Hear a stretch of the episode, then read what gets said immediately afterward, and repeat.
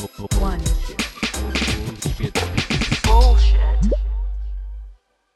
Bienvenida, Ale, al podcast de nuevo. Estuve revisando y creo que, si no me equivoco, es la tercera vez que vienes al, al podcast. ¿Puede Sí, ser? sí, es, es la tercera. Bueno, cosa- como le digo a los invitados que, que ya repiten bastante, ya si estuviésemos en vivo, podrías estar aquí en mi casa este, modificando la decoración y diciendo, no, esto no me gusta. ya, ya eres parte de- del podcast. ¿Cómo estás? Bien, Chris. Feliz de estar otra vez contigo aquí después de mucho tiempo, porque realmente hace, a pesar de que es el tercer podcast, hace tiempo que no grabábamos. Sí. Y este, porque realmente tienes ya mucho tiempo con el podcast, así que feliz de, de poder otra vez grabar contigo. Me encanta. Sí, es que creo que hemos grabado el primer año, en el segundo año. Sí. Tengo que revisar. Y ahora en el tercer Sí. año. Porque creo que ya este mes es octubre, ya cumplimos tres años. ¡Uh! Así que. Felicitaciones. Gracias. Este, bueno, Ale, igual me gustaría, aunque sea tu, tu tercera vez, me encantaría que te presentes, le digas a la gente quién eres y qué haces y que, nada, te dejes un poco de contexto. Sí, de hecho creo que de, de los... O sea, es la tercera vez presentándome, pero la presentación es totalmente diferente porque, bueno, Claro. me, me he cambiado de chamba en, en estos últimos años y he estado haciendo cosas diferentes. Así que, bueno, yo este, soy Alexandra Mengoni, eh, actualmente trabajo como Design Ops Manager en Huge, Colombia. Eh, y bueno, también soy fundadora de la comunidad Design Ops Latam, que el mes pasado cumplimos un año. Eh, y bueno, especializándome en Design Ops en los últimos cinco años ya, eh, trabajando, esa es la tercera experiencia laboralmente en, en Design Ops, así que eh, tratando de, de entender un poco más de qué va la práctica porque es bastante nueva, eh, tratando también de madurarla a través de la comunidad porque cada vez hay, hay más design pero que, o personas también interesadas en la, en la práctica, así que en mi LinkedIn o por ahí pareceré ya como este lorito que repite design ops, design y mucha gente igual todavía me dice, no entiendo de qué haces, este, no sé, mi novio todo el día me escucha acá hablando de lo que hago y, y mucha gente todavía no entiende de qué se trata, así que creo que es un buen momento como para compartir un poco más sobre la práctica en este episodio. Tal cual, es como el audio este de TikTok que dice, mi trabajo es muy complicado de explicar, así que si me preguntan digo que soy administrador. ¿Y qué Sí. haces? Admi- administro.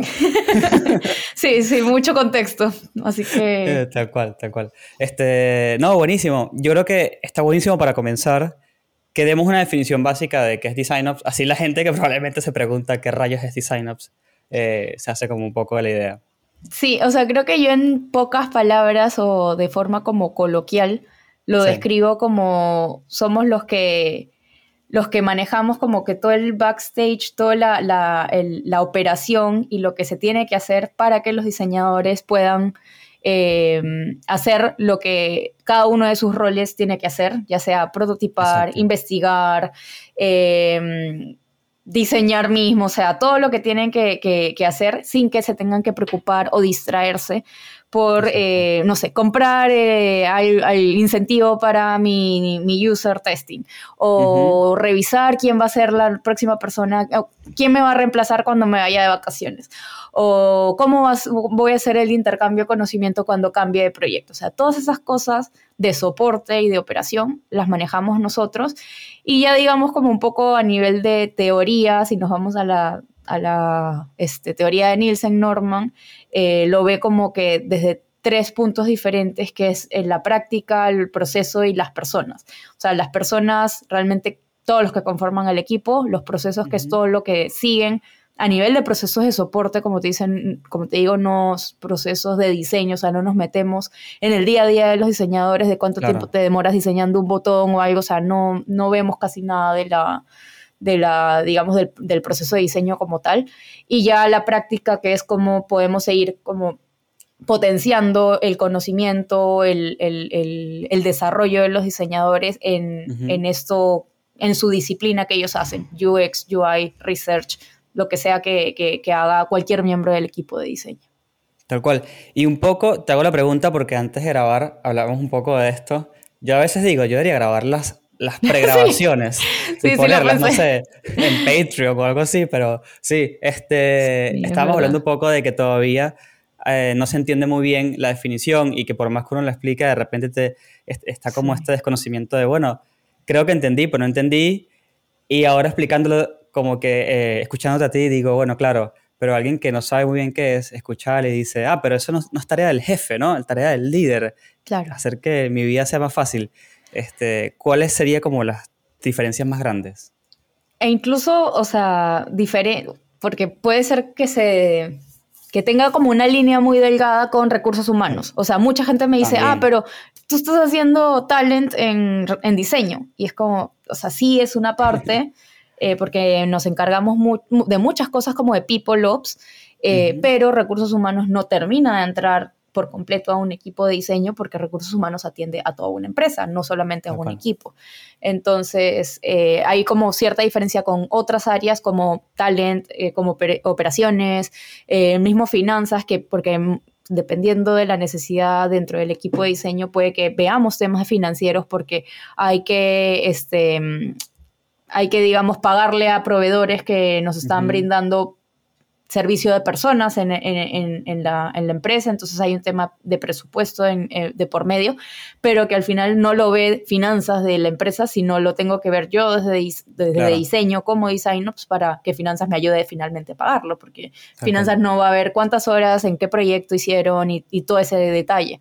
Pero también hay mucha diferencia con los líderes de diseño, porque los líderes, ya sea el head de, diseño, el chapter lead, el UX lead, sea como sea que se les llame en, el equipo, em, deberían estar más enfocados en la parte estratégica del diseño, o sea, de eh, cómo cumplo con, sí, cómo cumplo con la visión que tengo como equipo de diseño para que cada uno de los diseñadores desde su proyecto en el que estén aporten a esa visión o el tema ya más incluso de con gestión con stakeholders, como ya más a alto nivel o a un C-level, en donde tal vez como design ops no, no, no terminamos de llegar, pero creo que la principal diferencia es que los líderes deberían estar súper enfocados en lo que es estrategia, visión del equipo y, del, y de diseño del equipo mientras que DesignOps somos como partners este, principales de estos líderes de diseño para que esta, esta visión no se pierda este, entre, de vista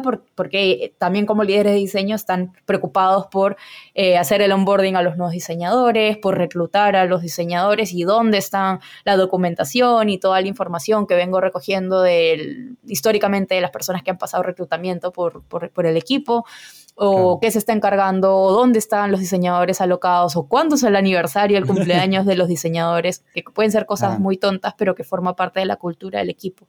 Y ahí entra DesignOps a brindarle el soporte no solamente a los diseñadores, sino también a, los líderes eh, de diseño también.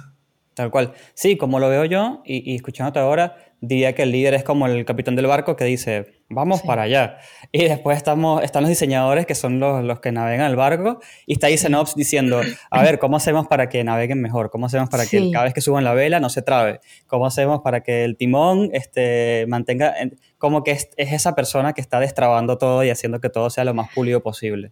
Sí, y es como quitándole también, este, bueno, no, no, no con la con el ejemplo del barco, pero es como quitándole piedras en el camino al líder para que éste diga, ok, no me, no me tropiezo con esto eh, para, para, lo que tengo que hacer, sino que DesignOps es el que me está ayudando a que todo fluya de la mejor manera, tanto a nivel de líderes como también de diseñadores o cualquier rol que haya en el equipo de diseño, ¿no?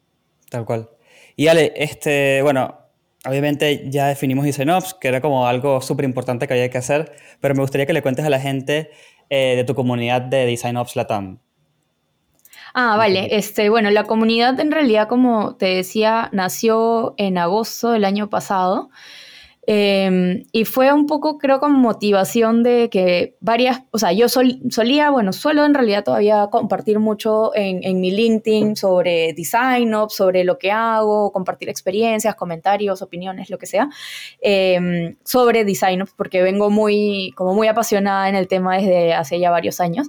Entonces, algunas personas me empezaron a escribir, eh, o que ya eran design ops y que me decían como que estoy recién empezando en el rol y he visto que compartes y quiero saber un poco más de esto, o incluso personas de no entiendo bien qué hace design ops y me hace sentido como lo que estás compartiendo y quisiera saber más del tema, entonces eran interesados.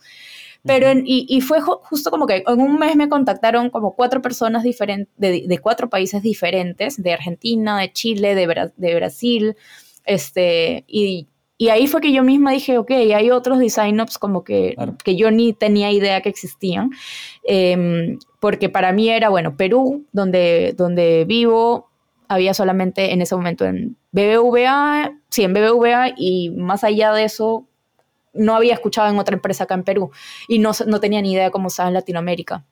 Entonces dije, bueno, me reuniré con estas personas a ver en qué están, una persona de Argentina también, Em, y de Colombia. Entonces me reuní con ellos en una semana que tenía como vacaciones este, libre en el trabajo y, y ellos también me contaban, sí, que estamos haciendo estas cosas o hay estos otros roles en el equipo y ahí fue que me di cuenta, ok, hay más personas como yo eh, que se están haciendo también las mismas preguntas que yo o incluso con las personas que hablaba una de ellas tenía la respuesta para una de las cosas que me estaba preguntando la otra persona y dije, ok, esto como que nos tenemos que unir más o colaborar más porque no estamos comunicándonos, no estamos colaborando entre nosotras.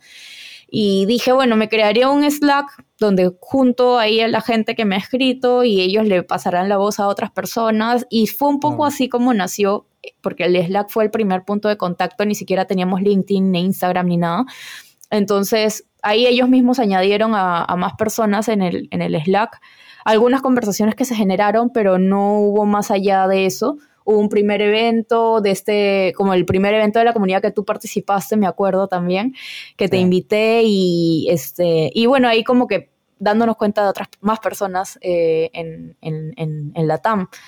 Luego hicimos un segundo evento, como que, pero ella no era como meetup, sino de alguien explicando algo en base a su experiencia, pero no fueron tantas personas y me di cuenta que, o sea, yo compartía solamente por LinkedIn, eh, por el personal, y no, yo no tenía tanta llegada a tantas personas. Entonces de ahí fue que me di cuenta, debería tener un LinkedIn para la comunidad de designers y recién ahí lo creé.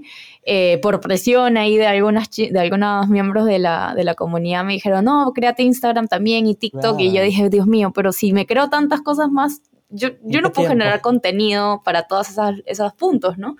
Y me dijeron, no, normal, que tenlo ahí para, bueno, ya dije, ya, lo, para, para tenerlo, dije, tampoco es que lo voy a mover tanto y no, no, como que no me voy a preocupar por hacer tipo una estrategia para cada una de las redes. Así que ya, lo creé, pero me enfoqué sobre todo en LinkedIn porque es donde más está la gente, porque profesionalmente siempre estás buscando sobre este tipo de contenido. Y ya, y así nació. Luego, como a fines de año, este, bueno, es como que el año pasado tuvimos algunos eventos, algunos mejores que otros en cuanto a participación, engagement de las personas, preguntamos mucho qué, qué temas querían tocar. Eh, empezamos a descubrir cada vez más personas que, que estaban como design ops eh, en, en, diferentes empresas. Y en enero ya empecé como a tener apoyo de Lore Pasos, que es una colombiana que conocí hace dos años, pero recién la conocí en persona la semana pasada. Em, y, bueno, con ella me ayudó mucho con el tema de los voluntarios, de hacer convocatoria, empezamos a abrir chapters como que por país. Y bueno, ya LinkedIn ahorita tiene más de 2.500 seguidores, el Slack tiene más de 400 personas, eh, que no es tan activo como me gustaría o como yo pensé que iba a ser eh, el, el Slack, pero igual es un punto de consulta eh, algunas veces para las personas de quién, quién ha trabajado esto, quién sabe sobre, sobre esto, entonces eh, ayuda a, generar esa colaboración. Y bueno, la semana pasada lanzamos la web, que ahí sí, para que sea como un repositorio eh, de contenido en español, que armando la web me di cuenta que ya tenemos como más de 60 contenidos en español generados. es un montón, o sea, versus cero de antes a, sí. a 60 es un montón. Sí, tal cual. Y que en realidad la comunidad ha sido motivado, 65 tenemos ahorita, eh, motivado a, generar contenido en español porque, bueno, sobre DesignOps se sabe, eh, hay bastante contenido en inglés, tú googleas y vas a encontrar un montón. Eh, hay comunidades también este, que tienen más de 2.000 personas en Slack y es súper, súper activo, pero son todas o de Estados Unidos o o sea, de, de, de, otras, de otros mercados en realidad, y en la TAM no había casi nada. Entonces, desde el año pasado estábamos como muy enfocados en generar ese contenido en español para como democratizar un poco ese contenido y las experiencias que estamos teniendo y también como este, tropicalizar las experiencias a nosotros y no solamente leer. Tal cual, es lo mismo que pasaba con UX eh, hasta hace no mucho, honestamente, que si querías leer un caso, nada, toma, búscalo en Medium, en inglés, buena suerte. Y ahora ya la cosa va como fluyendo un poco más. Ahora yo diría, eh, si tuviese que dar un feedback general a toda la comunidad, es, subir el grado de calidad de las cosas, ¿no? Ser un poquito más exigentes con el contenido que subimos. Pero yo creo que es más o menos lo que está pasando con Design Ops, porque piensa que eso es, es una disciplina nicho, ¿no? ¿O me equivoco? Sí, es, es totalmente nueva, incluso en, en, mercados, o sea, como te digo, en países donde está en Estados Unidos, en Inglaterra, en Canadá, en Australia, se viene moviendo mucho ya desde hace años, desde, o sea, desde el 2018 que nació oficialmente el término, porque digamos, responsabilidades o tareas de un design se venía haciendo desde hace muchísimo tiempo atrás, eh, pero desde que se oficializó el rol viene trabajándose mucho la práctica, están haciendo muchas, hay conferencias también de Design Ops este, en, a nivel global, hay dos en realidad muy grandes eh, que se dan en dos momentos del año, eh, que este año iba a ser presencial, pero lo, volvieron a pasar a virtual por, por el tema del COVID. Entonces, eh, si esos, si esos países están todavía en aprendizaje y están descubriendo, están estableciendo, estandarizando cosas de design, imagínate acá en Latam que estamos súper en pañales, pero al menos tenemos una comunidad mucho más avanzada. Em, en, otros países y que además son muy abiertos a compartir, en participar. Incluso hemos tenido una invitada de Italia que vive en Inglaterra a un evento de Design Ops Latam que fue en inglés. No solemos hacer muchos eventos, o sea, no solemos hacer eventos en inglés porque lo que queremos es justamente crear más en español. Pero hay, definitivamente no hay suficiente talento o, un talento eh, con ese nivel de madurez que nos, que nos permita tener ese tipo de, eventos acá en Latinoamérica. Entonces tenemos que optar por personas que, bueno, hablen inglés, que estén en otro país, pero que nos, nos ayude un poco y nos aporte con este, con este contenido de otra, otra, otra calidad, ¿no? No, pero es un lindo reto, está buenísimo. ¿Y, ¿y por qué crees que en, en, si bien en Estados Unidos, estas regiones está comenzando también, por qué crees que acá eh, ¿qué es diferente de acá? ¿Cuál sería la mayor diferencia en la comunidad de Sanops de acá versus de otra región?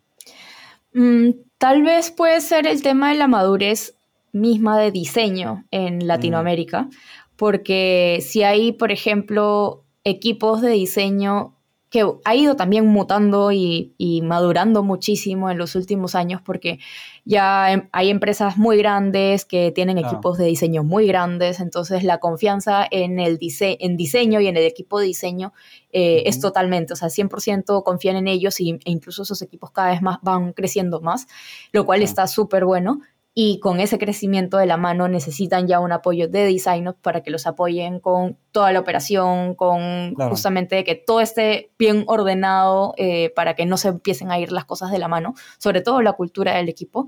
Em, pero hay muchas empresas que todavía no, no se creen ese valor que aporta diseño en las organizaciones y piensan todavía mucho en agilidad o que quieren todo para ayer o que cuestionan mucho a los diseñadores de ya, pero ustedes para qué necesitan participar en este, en este momento del proceso o en, qué, o en esta etapa eh, o por qué se toman tanto tiempo. Entonces, si los equipos todavía no confían eh, a ciegas, por así decirlo, en los equipos de diseño, la confianza en un design ops va a ser menos aún. O sea, no van a entender por qué necesitan aún apoyo cuando el líder de diseño puede hacer esas tareas, cuando en realidad el líder debería estar enfocándose en seguir creciendo como equipo, en cuidar la, estrategia del equipo. Entonces, creo que esa es nuestra principal diferencia con, con mercados que están mucho más avanzados que nosotros, porque me imagino, en Estados Unidos deben haber todavía equipos que sí la sufren como diseño, pero no creo que sean la mayoría, como puede suceder en Latinoamérica. Y los equipos son más pequeños acá en Latinoamérica, creo. O sea, como te digo, hay, hay empresas con, equipos muy, muy grandes. Eh, cada vez están sonando más de 80, 120 diseñadores. Eh, pero, pero igual todavía hay equipos que son muy pequeños, ¿no? Claro, y si tienes más madurez y tienes un equipo más grande y agarras y dices, mira, necesito a alguien que se enfoque en la parte operativa de diseño, te va a decir, sí, obvio, tienes todo sentido del mundo. En cambio, acá todavía por ahí falta un poco de entendimiento, madurez, tiene todo sentido del mundo. Sí, así es. Ahora que tienes un año con el proyecto, un año, ¿no? Creo que sí. Sí, un año. ¿Qué, qué, has visto cambiar, no? ¿Cómo, cómo, ¿Cómo, está el área actualmente en la TAM? Vale, a ver, este, sí ha ido cambiando mucho a nivel de que hay cada vez más puestos de trabajo. Es principalmente eso, de que hay muchas más vacantes. Solamente este año, y que lo he documentado también en la, en la web que lanzamos la semana pasada, o sea, la web tiene una sección que dice vacantes, que tiene como dos eh, objetivos, básicamente, que es que sea un repositorio para referencia para quienes están interesados en, formarse como designops, en optar por una posición de designops más adelante. Eh, y, que ahí les, les, hemos dejado como copiar, copiado y pegado eh, las descripciones de los puestos para que ellos entiendan qué están buscando las empresas hoy en día y si es que hay también en diferentes países, eh, cuál, si es que hay diferencias como que en, los requisitos en los países y obviamente de que socializar más qué vacantes hay actualmente, pues la mayoría de las vacantes que están ahí documentadas están ya cerradas, pero estamos siempre muy atentos como que a, ver qué nuevas posiciones hay. Y solamente este año que lo que he podido como documentar eran como 16 posiciones, me parece, eh, de design ops en Latinoamérica. La mayoría siendo de Perú, de Chile y de ahí ya como que un par en Argentina, Colombia, México e incluso una en, El Salvador, que El Salvador también su, la madurez de diseño es, es bastante baja, según lo que me ha contado un líder de diseño de allá mismo El Salvador, pero aún así su equipo, por ejemplo, ya iba creciendo tanto que necesitaba apoyo de designers. Entonces, creo que ha ayudado mucho eh, el tema de nosotros difundir tanto la práctica eh, de, qué, es lo que qué es lo que hacemos, qué solucionamos, qué cosas hemos logrado, eh, ya sea que hemos difundido esto en eventos, en, en artículos de Medium, en el podcast que estoy grabando también, o sea, hay como mucho más contenido generado a diferencia de hace uno o dos años. Entonces la gente ya es más consciente de, ok, existe este rol, este rol soluciona estas cosas, em, están ayudando a los diseñadores de esta, de esta manera, entonces creo que lo que necesitaba era un design up, sino otro UX lead. O sea, realmente hay como que se dan cuenta de un poco las diferencias que debería haber. Y muchas de estas posiciones me han contactado a preguntarme como qué tipo, o sea, qué requisitos debería hacer o incluso un poco el tema de los sueldos, más o menos entre qué rangos se manejan, porque es una posición bastante nueva. Entonces, cada vez que yo veo una posición nueva en LinkedIn, yo me emociono demasiado porque digo, no puede ser que haya una posición nueva y, me, pone muy feliz el saber de que estas empresas ya han visto el valor que se podría, que podría generar esta posición en el equipo y, que de, de verdad que sería muy, muy bueno para ellos el incorporar una persona que esté eh, enfocada ya en, operaciones. olvídate. Y te hago una pregunta que siento que es súper básica, pero es que es imposible de, de que no te la haga. ¿Cómo, ahora, o sea, ya sabiendo más o menos el estado de, de Design Ops ahora en Latinoamérica versus Estados Unidos, otras regiones, y sabiendo que hay más vacantes cada vez y todo esto, estoy seguro que alguien dice, bueno, me interesa el tema, me encanta, yo creo que me quiero ir por allí. Esa persona que le interesa y por ahí tiene un tiempo en diseño, no sabemos cuánto, cuánto tiempo tiene en diseño, ¿cómo puede migrar hacia un, hacia, hacia un rol de Design Ops?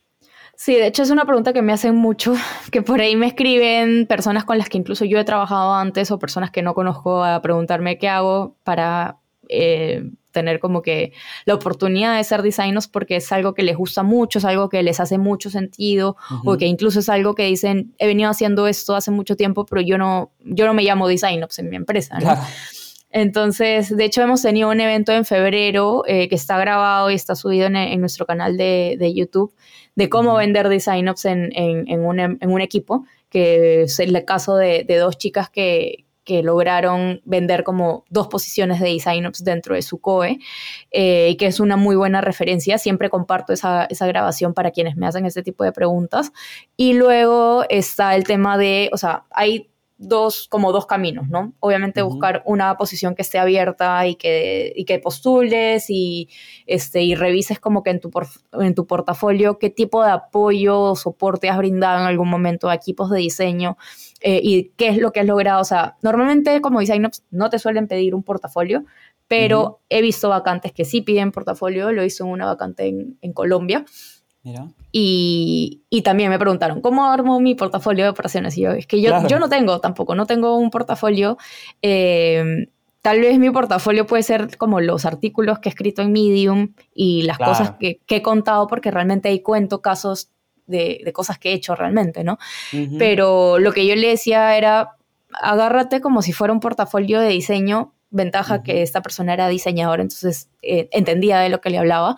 Y no sé, hazte como un slide por cada proyecto o iniciativa que has, eh, que has podido implementar, colocando como cuál fue la necesidad o el problema que estabas intentando resolver, cuál fue tu proceso, que normalmente usamos como también el proceso de diseño, de que empatizamos, entendemos todo lo que está sucediendo, entrevistas, workshops, encuestas, lo que sea, eh, y cuál fue todo el proceso que seguiste y cuáles son las mejoras que propusiste y qué cosas ejecutaste y qué lograste. Entonces, eso se podría también resumir en un slide como dando a entender las diferentes iniciativas en las que te has involucrado. Pero también está el otro camino que yo, siendo diseñador dentro de este equipo y que me interesa el tema de soporte y muy enfocado en las personas y ya no tanto en ejecución de diseño, porque son cosas totalmente diferentes y como diseñador también tiene que ser muy consciente de que va a dejar de ejecutar diseño puro y duro, o sea, pantallas o branding, contenido, lo que sea, porque empiezas ya a ver un tema más de diseño de procesos o un diseño de, eh, claro, sí, de, temas de soporte. Entonces, es también el tema de, ok, yo como diseñador estoy en este proyecto, pero en mis tiempos libres puedo apoyar en, no sé, en mejorar las ceremonias y las comunicaciones internas de mi equipo de diseño. Entonces, esa persona se puede poco a poco adueñar de este tipo de iniciativas y formarlo como un proyecto de, ok, la cadencia de las ceremonias, cada cuánto se va a hacer, para quién está enfocada cada ceremonia, eh, cómo va a ser la estructura de las agendas de cada una de estas ceremonias, o en qué momento voy a compartir em, algún anuncio, ya sea en reuniones, en un mail, en un newsletter, en un Slack, lo que sea. Entonces empiezas tú a estructurar el tema de comunicaciones y ceremonias dentro del equipo y tú te puedes llevar eso como un caso, un caso real que tú has implementado y has visto como las mejoras o incluso obtener feedback de los diseñadores de qué han visto que ha cambiado a partir de que tú implementaste eso. Entonces, yo, o sea, recomiendo también eso mucho si es que ya tienes una cierta confianza dentro del equipo y que tengas como que ese auspiciador que, que te ayude a, a, ganar ese puesto. Y es muy parecido a lo que te comentaba esta grabación que hay en nuestro canal de YouTube eh, de cómo vender design ups. Entonces, ellas también hicieron como unas dos, tres iniciativas eh, midieron qué es lo, cómo estaban inicialmente, cómo cambió y, y, luego eso a transformarlo a costo por hora. O sea, yo como diseñador que estoy en un proyecto y de que o en mis tiempos libres o horas adicionales a mi chamba estoy haciendo esto y me, me ha tomado hacer esto eh, tantas horas y el otro diseñador que lo que lo llaman de vez en cuando para diseñarse el newsletter de, la, del, equipo. Y el otro líder del equipo que lo mandan a hacer el diseño de la línea de carrera de los diseñadores, tal cual. Ya. Entonces, empecemos a sumar horas. ¿Cuántas horas te ha tomado tú hacer esa cosa? ¿Cuántas horas acá? ¿Cuántas horas acá? Ya, definimos un costo por hora, por perfil, por seniority o un estándar. ¿Cuánto le está costando a la empresa, a estas personas, estar involucradas en, eh, en este tipo de tareas? pero si la transformamos a un único rol de Design Ops, eh, que puede estar haciendo estas tres cosas y además algo mucho más grande porque está dedicado solamente a las operaciones, a la empresa creo que le saldría mejor eh, pagar a un Design Ops en vez de estar robándole tiempo a los diseñadores o a los líderes que deberían estar enfocados en otras cosas. Entonces, porque no solamente, no solamente es que esa persona va a tomar esas tareas, sino que por consecuencia los otros van a estar libres para hacer las cosas que en realidad aportan en, alrededor de su rol, ¿no? Entonces, creo que eso es lo interesante. Y es como el consejo infinito y repetido de todos los, de todos los portafolios, ¿no? Tipo, pongan resultados, qué fue lo que pasó. Porque si no, bueno, nada, se queda como en qué cool, me encanta tu proceso tu diseño. En este caso, el diseño del proceso, pero no sé qué onda. Así que tal cual. Sí, así es, pero sí, va más o menos por ahí el tema de, cómo entrar a DesignOps. Todavía no hay tantas oportunidades laborales, pero con decirles que del inicio del año acá han habido 16 posiciones, no, tampoco es un número menor a comparación de cómo era el mercado hace un par de años. O sea, ahora realmente veo que se mueven mucho las empresas buscando un design incluso cuando están recién naciendo el equipo, porque ya saben que el equipo va a tener, no sé, 80, 50 diseñadores y saben que necesitan un design ops desde el inicio. Que es lo más recomendable, eh, en vez de que todo el, el, equipo empiece, se forme, crezca y hayan 50 diseñadores y todo esté un desastre para decir, ah, necesitamos un design ops, que venga el design ops y cuando llegue el design ops, eh, todo va a estar un desastre y va a estar como mm, todos patas para arriba, porque en realidad no se, no se hizo las cosas, ¿no? Y como tú dijiste, pero para repetirlo para que quede súper claro, si ustedes se toman esta ruta, van a dejar de diseñar. O sea, no, no, no, van a hacer más pantallas, no se van a dedicar más. Si son personas que les gusta, por ejemplo, hacer producto, este, bueno, su producto es distinto, obviamente, ya no es el mismo. Entonces no lo digo como algo malo, sino como, como para que aprendan a distinguir entre entre, bueno, quizás me encanta armar todas estas dinámicas y armar estos procesos, no, no disfruto tanto estas benditas entrevistas con, con usuarios y entonces quizás el rol de ustedes va más para Design Ops, que está buenísimo porque nada como comenzar en algo que está muy nuevo, ¿no? Porque te da la oportunidad de crecer con ese algo. Sí, y que como te decía, mucho es nosotros aplicar el proceso de diseño, o sea, no nos alejamos tanto de eso. Yo no soy diseñadora de profesión, pero es algo que me apasiona y es algo que admiro muchísimo de los, de los diseñadores y, y de verdad siempre les digo que tengo la, la dicha y la suerte de, de, estar en un equipo de diseño porque ha sido mi sueño desde chiquita, entonces eh, para mí es, es, muy, me siento muy afortunada en, trabajar en equipos de diseño. Y lo que hacemos es literal, seguimos un proceso de diseño desde que, eh, o sea, les va a tocar igual hacer entrevistas o... Este, pruebas, digamos, pero es con solamente el cliente interno, por así decirlo, con diseñadores. O sea, si yo voy a mejorar el programa, que estuve trabajando en un programa de, este, de mentoría que hay en la empresa, entonces me, me, tocó hacer workshops con eh, las personas que eran mentores y las personas que eran mentís pero los dividí como que en cuatro grupos diferentes. Los mentores que tenían más de dos años en la empresa, los mentores que tenían menos de un año en la empresa, eh, mentís que habían entrado en los últimos seis meses y mentís que tenían más de dos años en la empresa. Entonces, toda esa información que me dieron que les pedí que me llenen como que un journey map de cómo era su experiencia desde estos dos puntos, me permitió entender qué cosas no estaban funcionando, qué diferencias habían, eh, si es que había alguna como tendencia entre las personas que eran más antiguas o las personas que eran más nuevas o las personas de cierta disciplina. Entonces,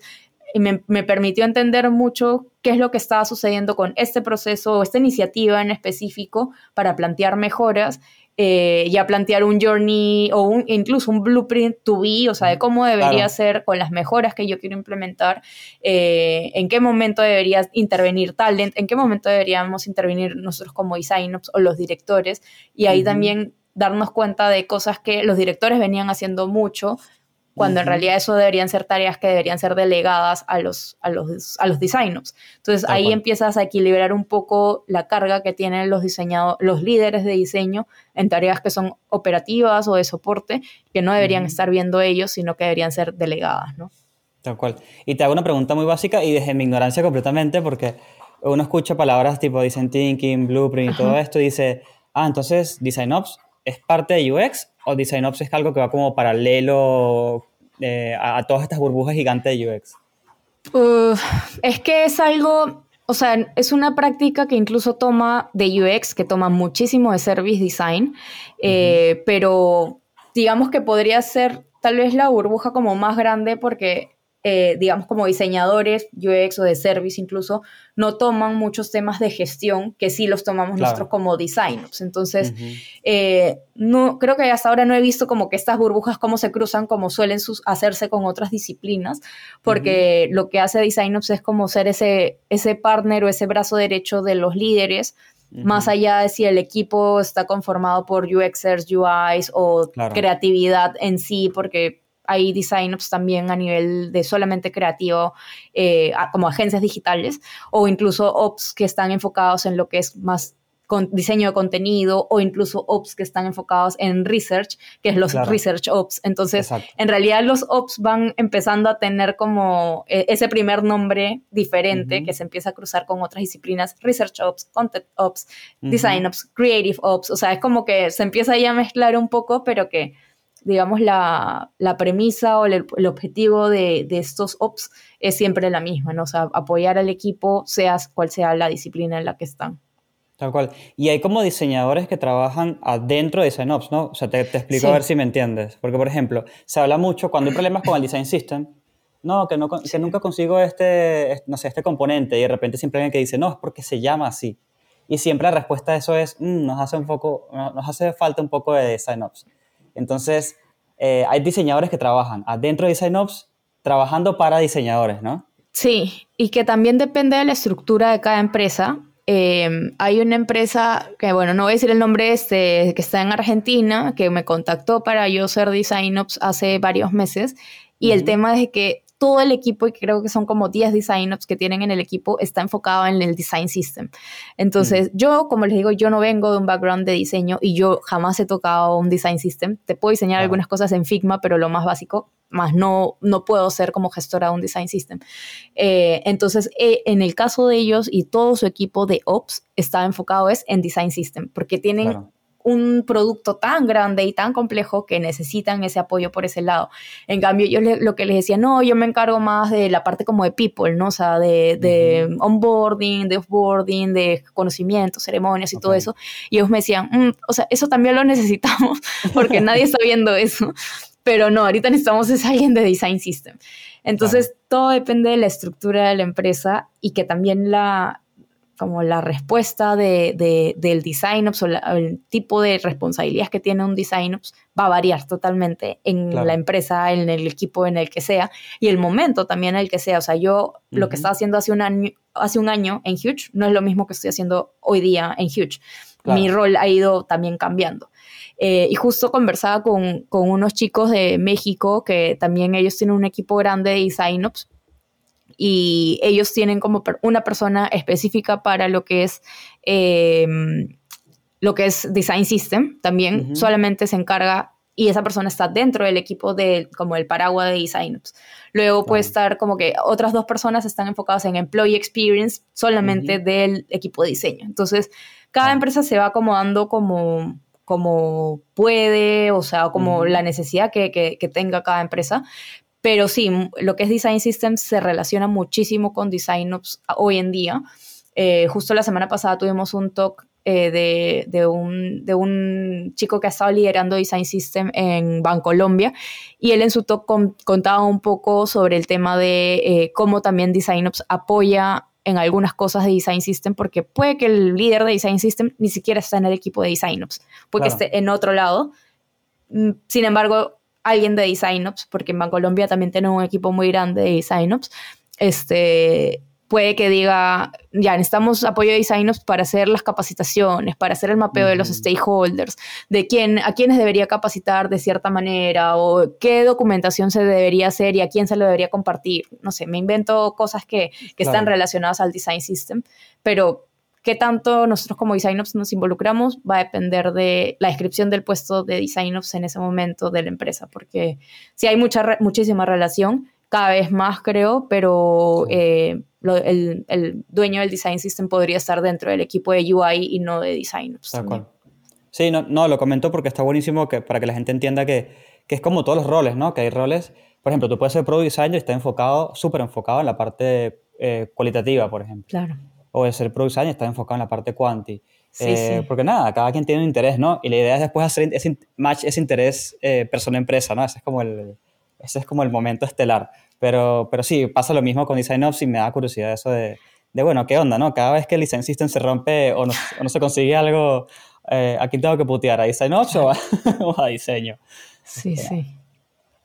Sí, varía mucho, varía mucho, la verdad, con, con la descripción de puestos.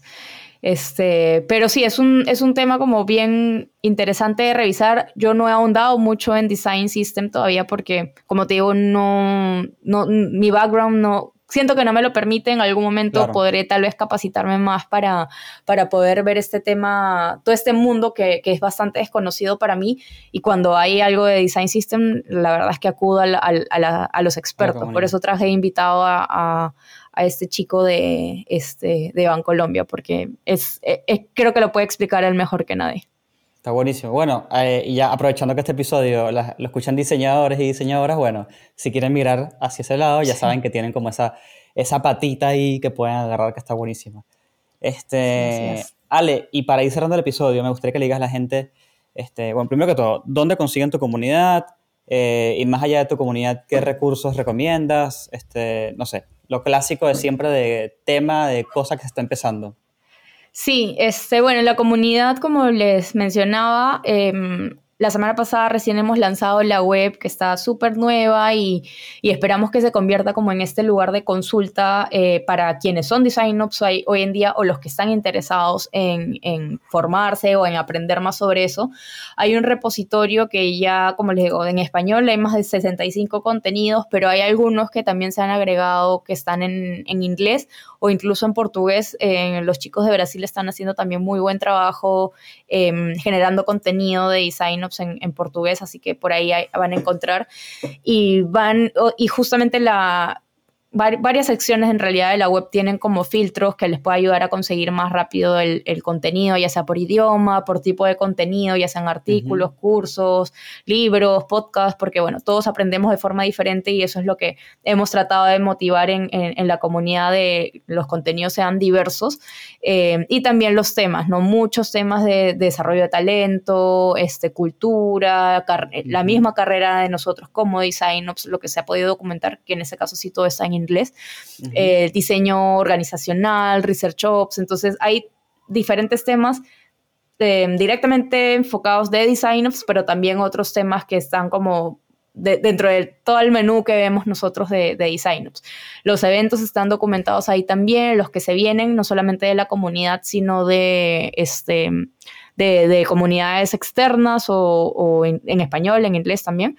Em, tenemos un directorio que estamos creando de quiénes son los design ops que hoy en día ya desempeñan la práctica en Latinoamérica.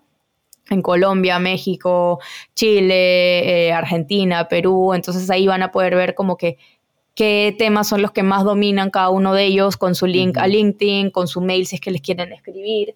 Eh, entonces estamos, ya creo que hay más de 22 personas de, que, están en este directorio y, bueno, también tenemos una sección de reportes que es donde está un estudio que, que, hicimos este, este año.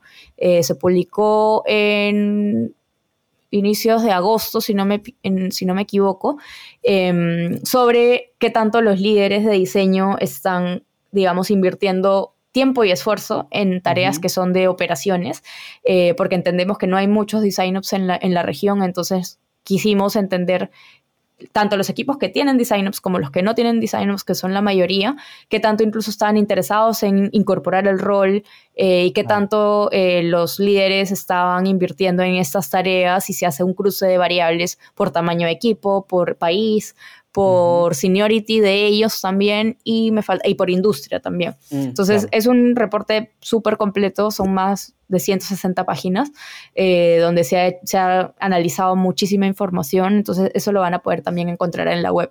Y obviamente, bueno, tenemos nuestro Linktree donde van a poder encontrar este, la, la web de, el link de la web que es designopslatam.org y en el Linktree también van a encontrar como que el, link a Medium, al podcast, este, al link eh, a, al, bueno, a todos los puntos de contacto que tenemos porque ya son bastantes.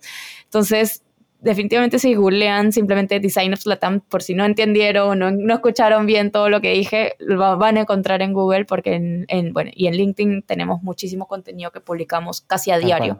Todo el tiempo, sí, sí, eh, increíble. De hecho, parte de este episodio, lo que fueron escuchando, está en el reporte.